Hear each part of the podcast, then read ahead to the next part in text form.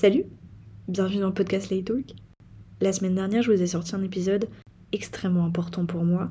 Euh, je vous invite à aller l'écouter avant d'écouter cet épisode. Vous comprendrez bien plus mon propos. C'était la première fois que j'abordais ce sujet extrêmement intime et personnel qui impliquait beaucoup de peur de jugement. Je vais vous parler aujourd'hui dans cet épisode de l'enfant thérapeute ou enfant aidant. J'ai pas envie de partir dans des explications extrêmement poussées et scientifiques. L'objectif du podcast a toujours été de raconter des expériences de vie et donc je pense avoir assez de recul pour pouvoir vous expliquer selon moi ce que c'est un enfant thérapeute. Dans le dernier épisode, j'aborde le fait que je suis une enfant thérapeute. J'en parle très brièvement, mais j'emploie ce terme. J'ai le sentiment que depuis que j'ai sorti ce dernier épisode, je suis complètement à nu face à vous et que j'ai complètement enlevé ma carapace. Donc s'il faut être dans la continuité, il faut que je vous parle d'être un enfant thérapeute. J'ai consulté plusieurs euh, thérapeutes ou spécialistes, peu importe comment vous voulez les appeler, et on m'a rapidement expliqué ce que c'était un enfant thérapeute et que c'était la situation que je vivais et que je vivrais certainement toute ma vie, puisque c'est ma construction, c'est comme ça que je me suis développée. Mais alors du coup, c'est quoi être un enfant thérapeute? On peut le comprendre un peu dans le titre, mais euh, faut être un peu plus précis quoi. Selon moi, la meilleure manière d'expliquer ce que c'est être un enfant thérapeute, c'est connaître la chanson Problème d'adulte de section d'assaut. À ce moment-là, j'avais 13 ans. Elle est sortie en 2013, ce qui n'est pas compliqué pour calculer mon âge, je suis une 2000. quand j'écoute j'ai écouté cette musique, j'entends la phrase Je suis le père de mon père. Je suis dans des problèmes d'adulte. On mettait des mots sur ce que je vivais, secrètement surtout, et que je n'avais vraiment pas réalisé. Selon mes termes, être un enfant thérapeute, c'est être un enfant qui veut, qui veut combler le vide que l'un de ses parents a en lui. Très souvent, un parent défaillant est un parent malheureux, traumatisé, euh, en pleine détresse. Ce qui m'a beaucoup caractérisé en tant qu'enfant thérapeute, c'est que je voulais prendre le mal que mon père avait en lui. Le parcours de vie de mon père a été marqué par d'énormes traumatismes à l'enfance et dans une famille euh, pas très équilibrée. Mon père a vécu des choses très traumatisantes, a perdu énormément de proches. Je suis toujours très admirative de la bienveillance et du dévouement que mon père a en ses quatre enfants du coup. Je comprenais que l'alcool était un refuge et surtout libérer des émotions qui étaient des fois plus fortes que lui, des traumas bien trop conséquents. Dans ce récit, je tiens à incriminer absolument personne. C'est pas parce que je suis une enfant thérapeute que je remets la faute sur mon parent. J'aurais aimé que mon père puisse être suivi psychologiquement, vraiment. J'aurais aimé ça aurait peut-être jamais eu l'impact que ça a dans ma vie actuelle. Je vais vous le raconter, il y a eu des fois, ou il peut encore y avoir des fois, où je déteste ce qu'a fait vivre mon père à ma famille. Concrètement, ce que j'appelle ma famille, c'est mes parents et moi. Parce que quand bien même j'ai beaucoup compris et c'est toujours ça qui m'a fait tenir. C'était pas ce qu'il voulait. Il voulait pas nous faire souffrir. Il voulait pas que les rôles s'inversent. Il a pas décidé, il a subi. Mais il y a quand même une partie de moi qui est très en colère de tu m'as pas donné d'enfance et tu m'as surtout privé de n'importe quelle joie de vivre d'une enfance ou d'une adolescence. Encore une fois, quand je vous fais des récits comme ça, c'est pas du tout le but de faire le caliméro. Je suis pleinement conscience des choses. J'ai eu aussi une enfance qui a été quand même bien. Ça sert à rien de se voler la face et de mentir. C'est vrai, c'est les faits. Les traumatismes de mon père ont un impact sur ma vie à moi et en auront un pendant toute ma vie. Maintenant, j'ai envie de vous raconter ce qui s'est passé. J'ai pas de solution. Ok, t'es un enfant thérapeute, voici ce qu'il faut faire. J'adorais, j'adorais moi, moi aussi avoir ce guide-là. Être un enfant thérapeute, ça des points négatifs comme d'énormes points positifs. Il y a moyen que si j'avais pas vécu ces événements, je serais peut-être pas observatrice. Euh, je fais attention aux moindres détails parce qu'avant j'étais en hypervigilance. Maintenant mon état d'hypervigilance s'est manifesté en une attention en mon entourage très poussée. J'ai une très grosse mémoire du détail. C'est-à-dire que je vais me souvenir des fois de une personne que je connais, un collègue, un ami, qui va me dire j'ai rendez-vous à telle date je sais pas, chez le médecin. Je m'en rappellerai. Le jour même, je saurai que tu as rendez-vous chez le médecin. Être un enfant thérapeute fait que tes rôles sont inversés que donc tu grandis.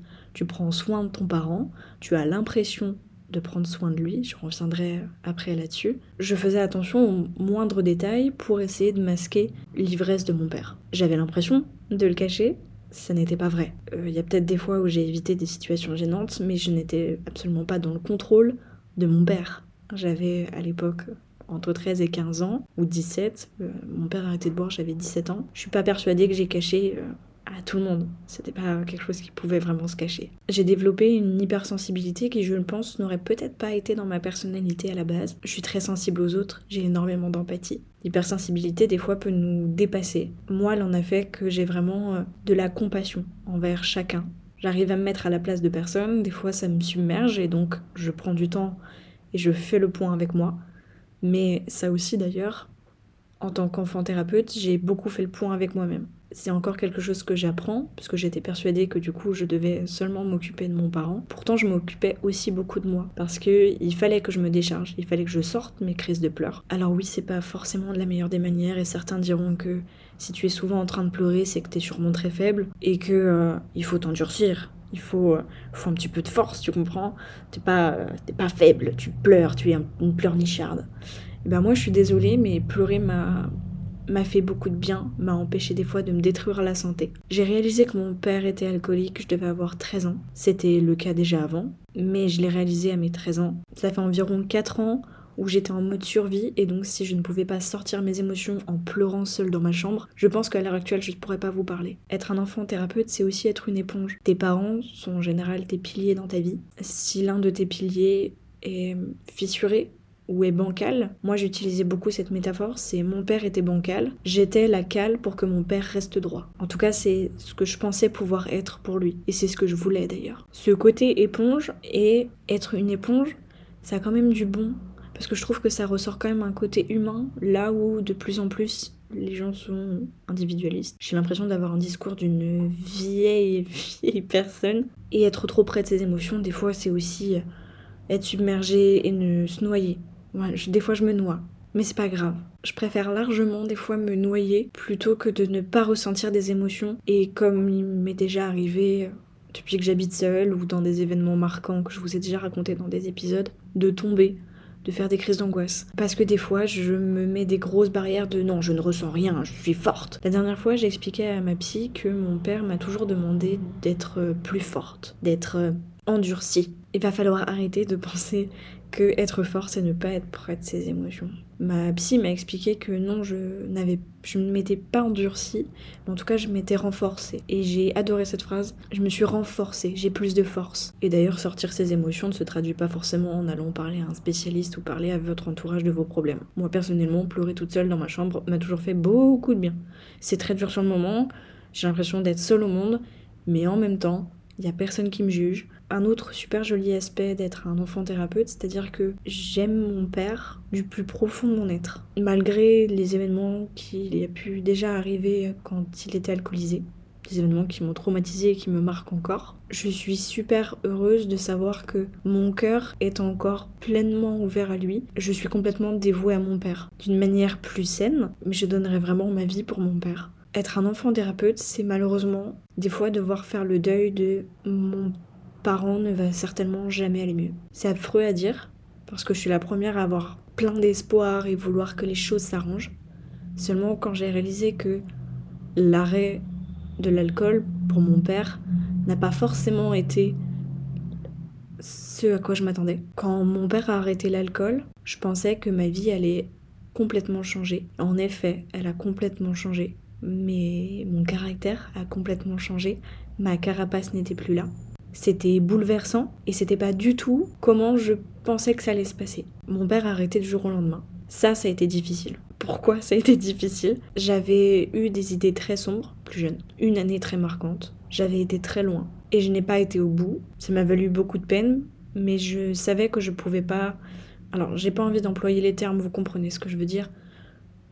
J'ai mon amour et mon dévouement envers mes parents était telle que je me suis dit je ne peux pas m'en aller parce qu'en fait mes parents vont être tellement tristes. En fait j'ai toujours préféré souffrir à en mourir plutôt que d'imaginer mes parents être malheureux d'avoir perdu leur enfant. Je me suis retrouvée face à mon père à lui expliquer, à ce moment-là j'avais 16 ans. Je m'effondre en larmes en lui expliquant que je voulais perdre la vie, que je m'en étais donné les moyens, mais que j'avais pas pu aller au bout. Et mon père n'a pas eu de réaction. Comme si j'avais juste dit j'allais faire les courses. Il m'a dit que lui aussi il avait envie euh, de mourir. Il n'avait pas du tout entendu ni écouté ce que je venais de dire. J'avais pas réalisé qu'il était alcoolisé, très alcoolisé d'ailleurs. Cette discussion, il ne s'en rappelle toujours pas, mais d'entendre que mon père n'avait pas de réaction face à, face à ma perte, c'était violent.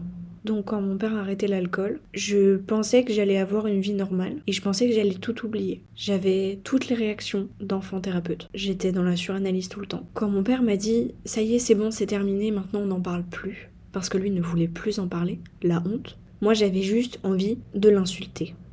J'avais envie de lâcher ma colère, émotion que je n'avais jamais vécue avant, que je n'avais jamais autorisé à sortir de moi. J'ai eu bon nombre de fois envie de me confronter à l'autre, mais il me faisait peur. Mais là, je me retrouvais face à un homme qui est mon père, que je découvre, que j'ai même l'impression de ne pas du tout connaître. Euh, c'est un homme que j'apercevais le matin quand on était en vacances, parce que l'alcool ne coulait pas à flot. C'est trop bizarre, je ne comprends pas, je ne comprends pas mes réactions, je me mets à vouloir être en conflit avec lui, et en fait je veux le faire souffrir comme il m'a fait souffrir et comme il a fait souffrir ma mère, mais en même temps, enfin, c'est fini, donc maintenant on arrête d'en parler. Au fur et à mesure des années, on, en parle avec mon père dans des discussions plus ou moins longues, puisque lui des fois ne peut pas tenir le fait qu'on parle longtemps d'actes qu'il ne se souvient pas avoir fait, mais surtout il le sait, d'actes qui nous traumatisent encore. C'est difficile à entendre, que tu as fait du mal à quelqu'un. Donc j'étais j'étais très en colère et je me suis dit qu'il fallait que j'aille voir une psy. La réaction de ma mère n'a pas été la même. Ma mère partait du principe et ce qui s'entend aussi, hein.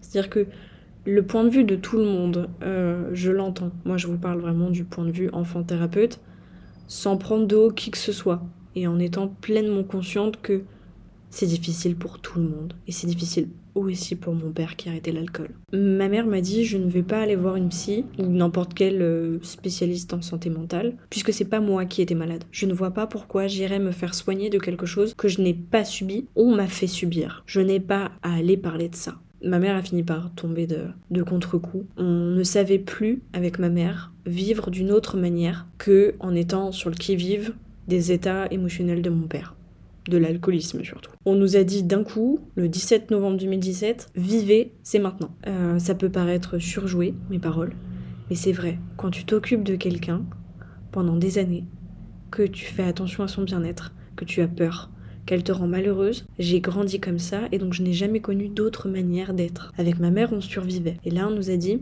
allez, maintenant, c'est temps qui fait la vie. Avec ma mère, on parle beaucoup de ça. Quand euh, on ressent des émotions qu'on avait oubliées, qu'on avait enfouies. Moi, je suis en grande partie partie de chez mes parents, puisque je n'étais plus capable de vivre avec mon père. On a des caractères opposés, et surtout, je me suis rendu compte que ce dont je vous ai parlé hein, il y a quelques minutes, je me suis rendu compte que je pouvais pas soigner mon père. Et surtout qu'il fallait que je vive moi. C'est dur pour moi, parce que je prends toujours soin des autres et que c'est beaucoup plus facile de m'occuper des autres que de m'occuper de moi. Mais je me suis aperçue que mon père, malgré la sobriété, était toujours malheureux. Et qu'en fait, l'alcoolisme n'était pas la cause de son mal-être, mais n'en était que la conséquence. Et là, je me suis dit, non, non, en fait. En fait, ça n'ira certainement jamais bien. La dernière fois sur TikTok, je suis tombée sur ce TikTok je vais vous faire écouter, de Panayotis, qui explique le dilemme du hérisson. Le dilemme du hérisson, c'est de Schopenhauer. Et en fait, euh, c'est un dilemme qui dit que quand les hérissons naissent, ils ont des, des piquants qui sont mous.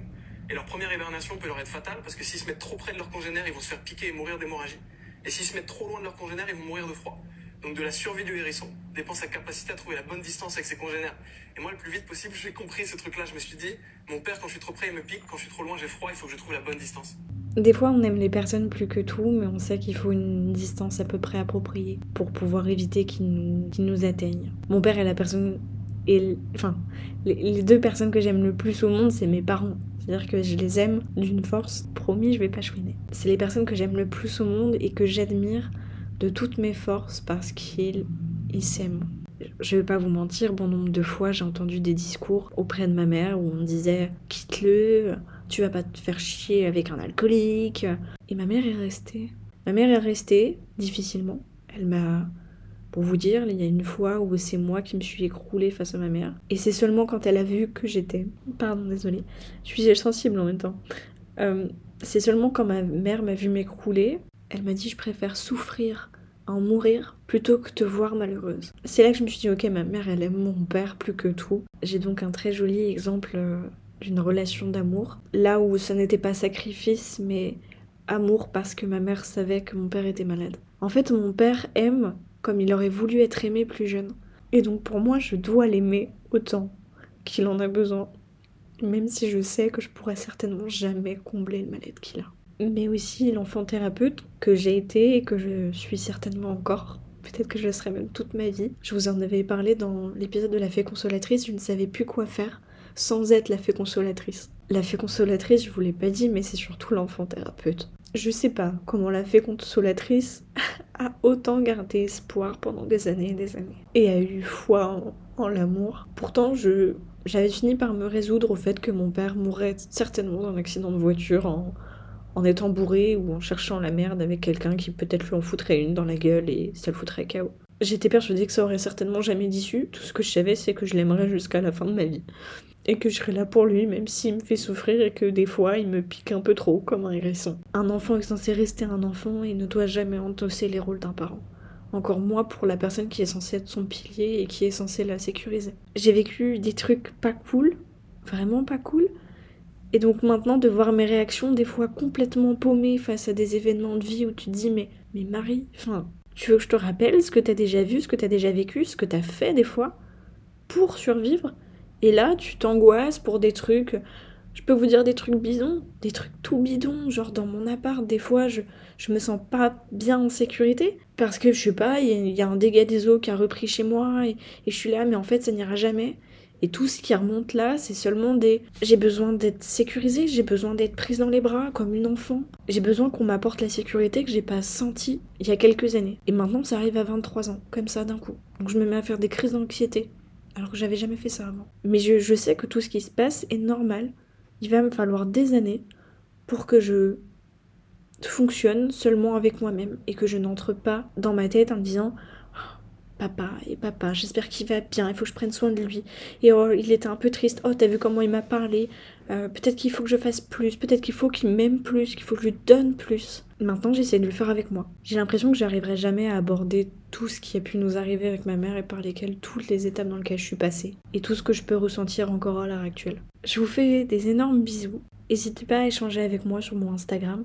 Je fais pas, j'avais jamais fait la pub, mais voilà, mon Instagram c'est Marie Et euh, je vous dis à la semaine prochaine. Bisous. Mouah.